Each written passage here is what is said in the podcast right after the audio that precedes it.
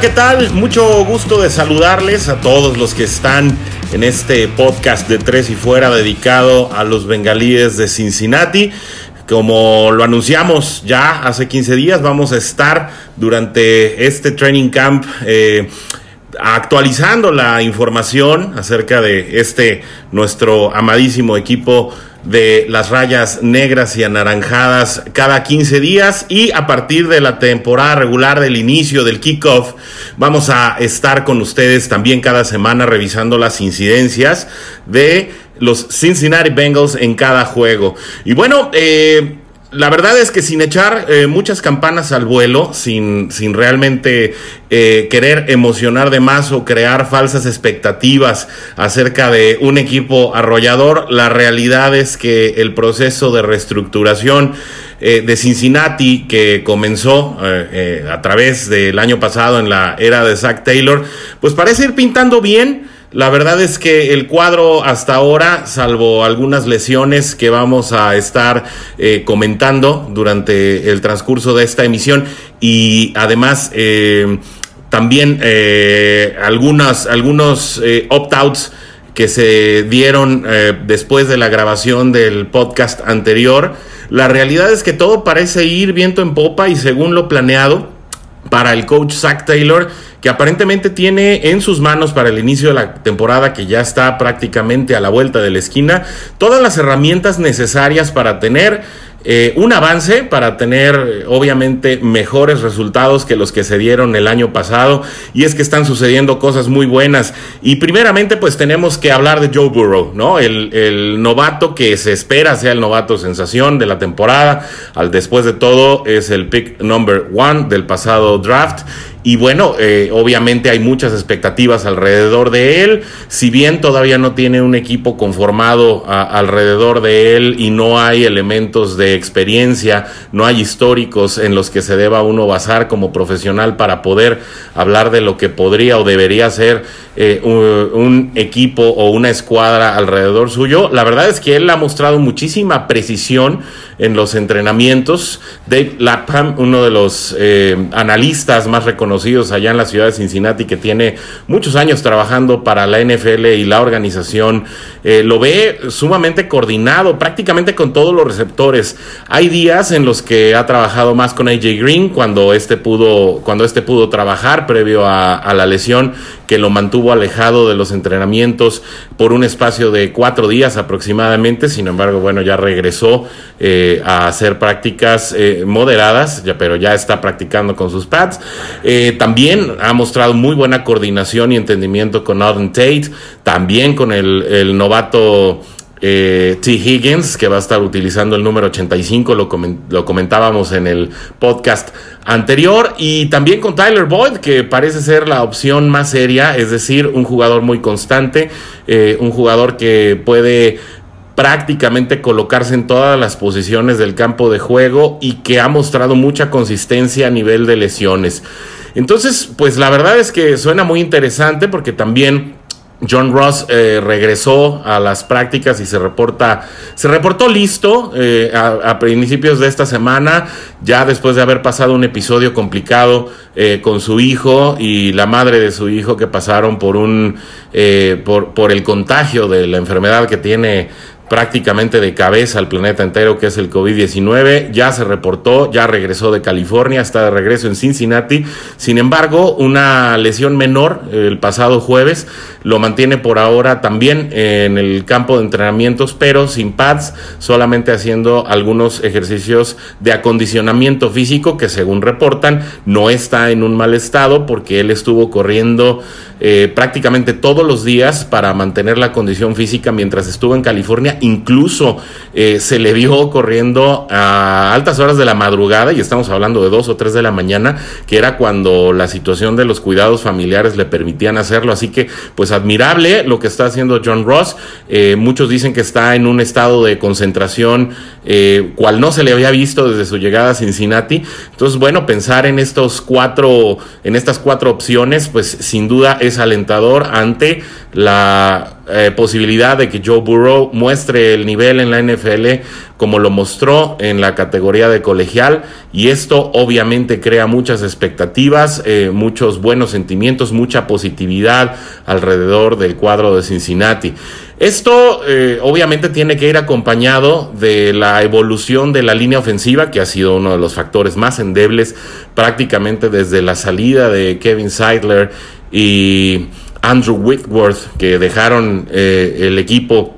prácticamente el mismo año y que desde su salida no se ha logrado tener una línea ofensiva realmente sólida que le brinde protección a un, mariscal de campo. Eh, el regreso de Jonah Williams, eh, si recuerdan bien, pues fue la primera selección del equipo de Cincinnati el año pasado. Se ve luciendo muy bien en el tackle izquierdo. La verdad es que si estos dos se entienden, y es decir, si Williams logra proteger el lado ciego de Joe Burrow eh, de la manera en que se espera, pues prácticamente podremos estar hablando de un mariscal de campo mucho más tranquilo para poder no solamente eh, hacer acciones acertadas, atinadas, tener tiempo para lanzar, sino también para lograr el acondicionamiento, la transición eh, de, la, de la categoría colegial a la NFL de una manera óptima y sobre todo pensando pues en la, en la división en la que se encuentra Cincinnati, donde hay defensivas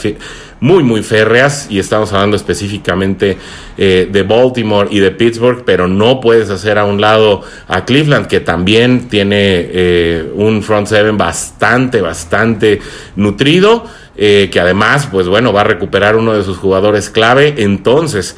Cincinnati, si quiere tener alguna aspiración dentro de la división y me refiero a mejorar sus números de la campaña pasada, pues eh, es definitivo que la línea ofensiva tendrá que ser clave. Revivir glorias como las de Muñoz y Esiason o las del mismo Whitworth y Andy Dalton en, en años de playoff, pues está por verse. Es la expectativa, ojalá, y la pareja de Jonah Williams y Joe Burrow pueda ser una pareja célebre eh, en lo que se refiere a la protección y el entendimiento de un liniero ofensivo con el mariscal de campo.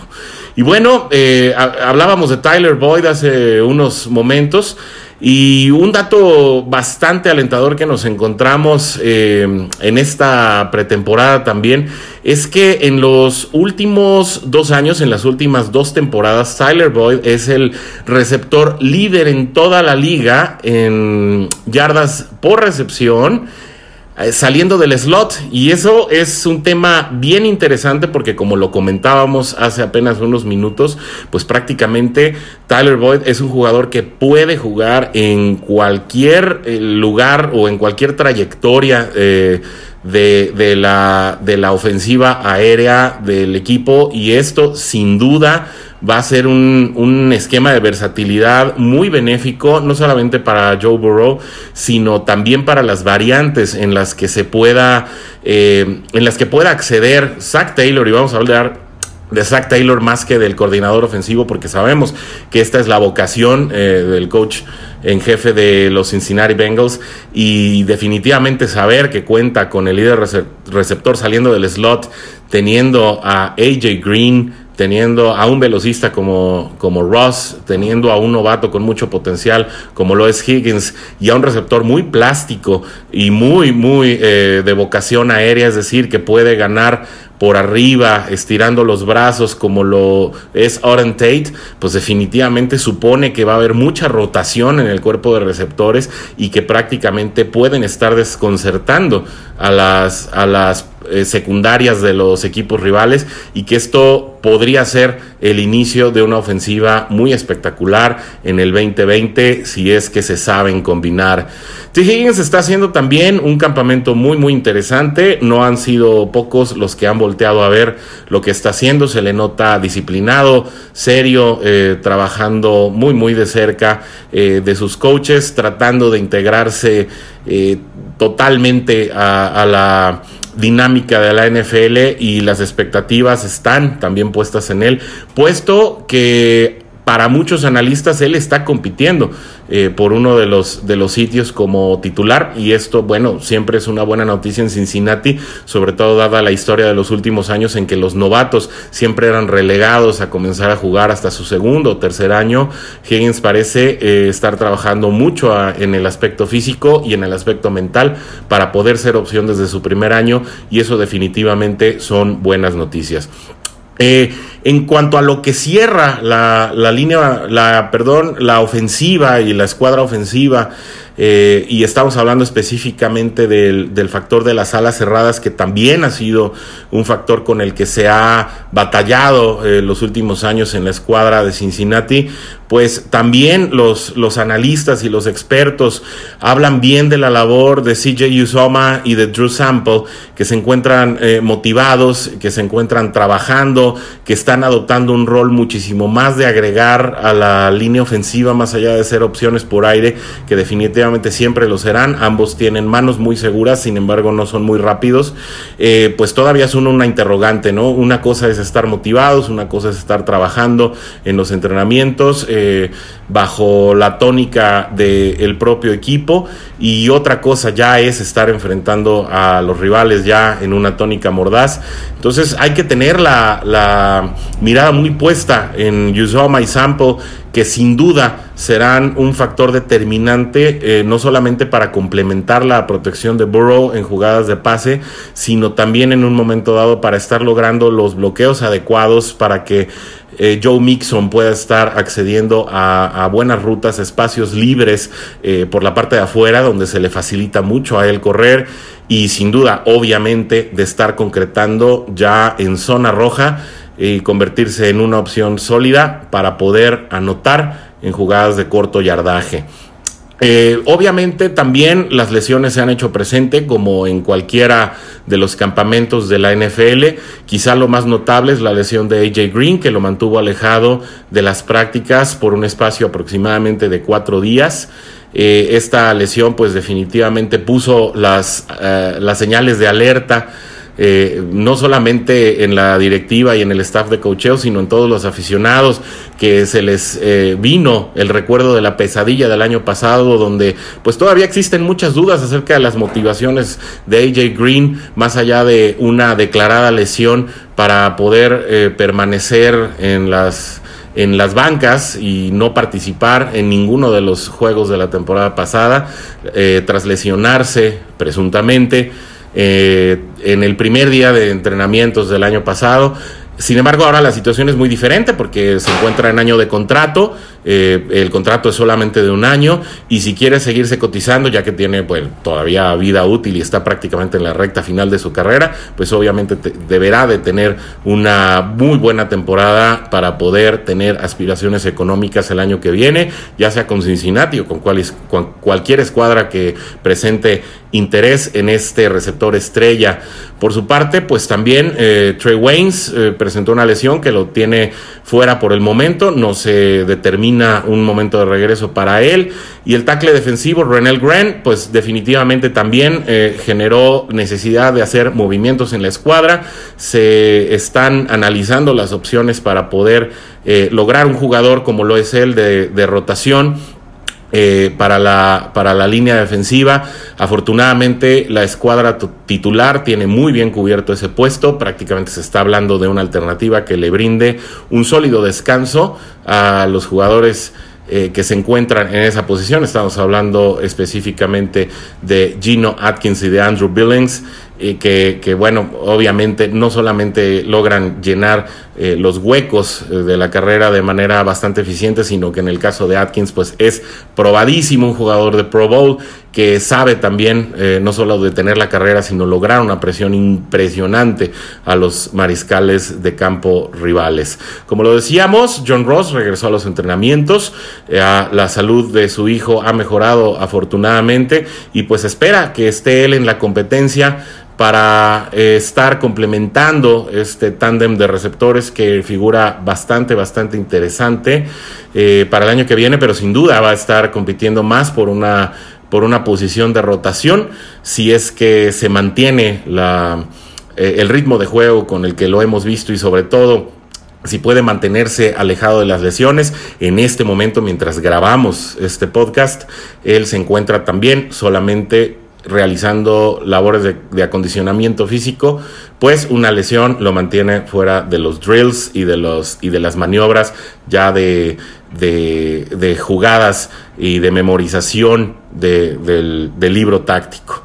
Y bueno, eh, creo que la mejor noticia que podemos tener ya para finalizar este podcast de, esta, de esta quincena es que eh, estamos llenos de temas, eh, tenemos mucho de qué hablar acerca de los Cincinnati Bengals, pero Zach Taylor no es el tema. Y esto es muy diferente a la realidad que teníamos el año pasado. Prácticamente eh, lo único de lo que se hablaba hace un año era precisamente de si Zach Taylor estaría a la altura de las expectativas, si lograría establecer un esquema ofensivo eh, realmente eh, efectivo para las expectativas de los aficionados, si su vocación ofensiva no haría, ah, no generaría un retroceso en la defensiva, que era uno de los aspectos que hace dos años eh, no estaban eh, tan endebles. Tras la salida eh, de, bueno, de dos coordinadores defensivos muy recientemente, sobre todo que crearon escuela. Y bueno, eh, la verdad es que es bueno que no estemos hablando tanto de él y que tampoco las apariciones y los comentarios públicos no se traten del coach, porque eso le dará obviamente muchísimo mayor enfoque en el trabajo, no estará respondiendo tantos cuestionamientos de la prensa que en muchas ocasiones pues logran cambiar los los esquemas y, meten dudas y cambian la mentalidad en ocasiones cuando no existe una, eh, una convicción o cuando los resultados no te acompañan en ciertos momentos. Así que es muy bueno que Zach Taylor no sea el tema hoy, a diferencia del año pasado. Y eso eh, definitivamente nos, nos brinda una mejor idea de que estará trabajando en su propio esquema sin muchas eh, presiones externas, más allá de los resultados cuando se empiecen a dar para que Cincinnati este año tenga mejores aspiraciones de lo que fueron de lo que fue una temporada de 2019 en la que solamente se lograron ganar dos encuentros. Y bueno, hasta aquí llegamos con la información generada en estos últimos 15 días. Me encantó eh, estar con ustedes. Eh, muchas gracias por la respuesta en el primer episodio. Esperamos que también este mismo episodio tenga tanta respuesta y tanta, eh, tantos buenos comentarios como los generaron los de la semana pasada. Recuerden que vamos a estar muy al pendientes de lo que venga prácticamente la próxima vez que nos escuchemos. Estaremos ya hablando prácticamente de lo que ya está sucediendo, perfilándose al juego de kickoff y eso será definitivamente muy muy emocionante para todos que los que vamos a estar a la expectativa de este encuentro, que por cierto se va a llevar a cabo eh, por primera vez en muchos años. El, juego de la semana 1 para Cincinnati se va a estar llevando a cabo en el Paul Brown Stadium. Sin embargo, ya el, gobierno de la ciudad de Cincinnati ha dejado muy en claro y es definitivo que se llevará a cabo sin aficionados, así que todos lo estaremos siguiendo por las vías que nos sea posible. Un placer estar con ustedes, me despido, nos saludamos la quincena siguiente para estar hablando del inicio de la temporada. Hasta la próxima. Tres y fuera. Nos vemos. Hola, soy Rudy Jacinto, creador de Tres y Fuera. Si te gustó el programa de hoy, suscríbete a este y otros podcasts de la familia Tres y Fuera. Tres y Fuera NFL, Tres y Fuera Fútbol, Tres y Fuera de tu equipo favorito y claro, el canal de Tres y Fuera YouTube con videos todos los días. Porque si tu equipo existe, Tres y Fuera lo cubre.